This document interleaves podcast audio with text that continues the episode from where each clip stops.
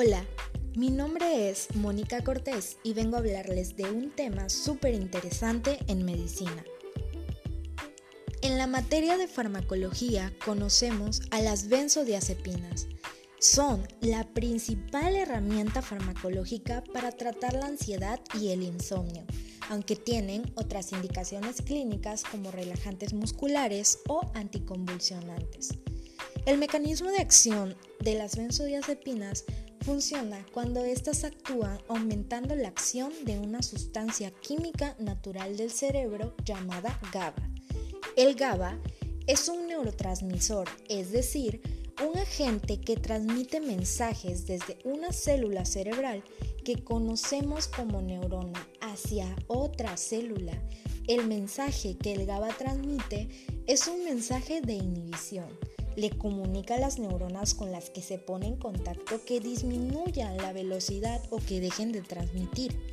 Como más o menos el 40% de los millones de neuronas del cerebro responden al GABA, esto significa que el GABA tiene un efecto general tranquilizante en el cerebro. De cierta forma, es el hipnótico y tranquilizante natural con que cuenta el organismo. Las benzodiazepinas aumentan esta acción natural del GABA, ejerciendo de esta forma una acción adicional, frecuentemente excesiva, de inhibición en las neuronas. La clasificación química de las benzodiazepinas es la siguiente. 1,4 benzodiazepinas en las que incluyen muchísimas, pero mencionaré algunas como lo son el diazepam, el lorazepam y el quetazolam.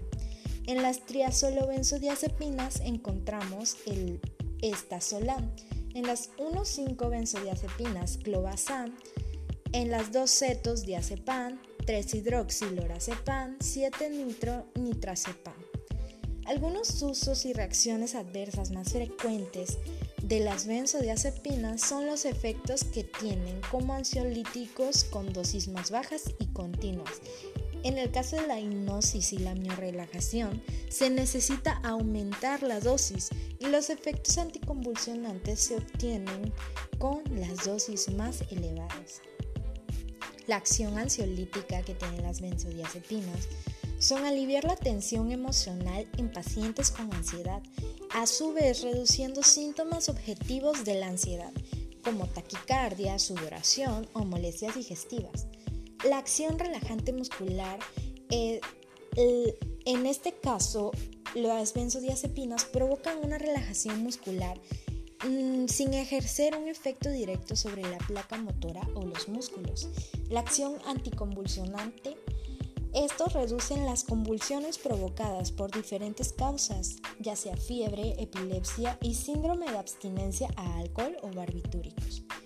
La acción hipnótica se basa en reducir el tiempo necesario para conciliar el sueño y aumentando la duración total de este. También reducen el número de despertares y el tiempo de vigilia.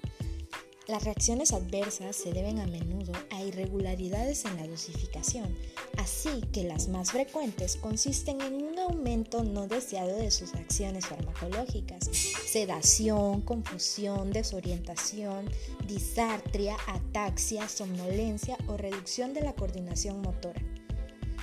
Las recomendaciones más frecuentes que se le deben dar a los pacientes para el uso de las benzodiazepinas son establecer claramente las indicaciones, la duración del tratamiento y cómo debemos retirarlo, pues puede que ocurra una dependencia o el síndrome de abstinencia. Debemos usarla solo en situaciones que lo requieran, no como tratamiento paliativo.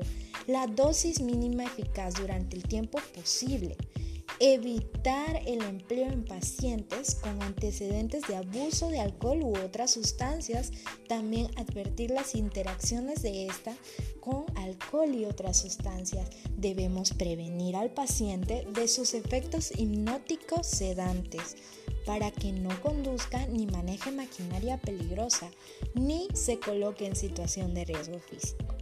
Tener especial cuidado con ancianos e individuos con deterioro cognitivo cerebral.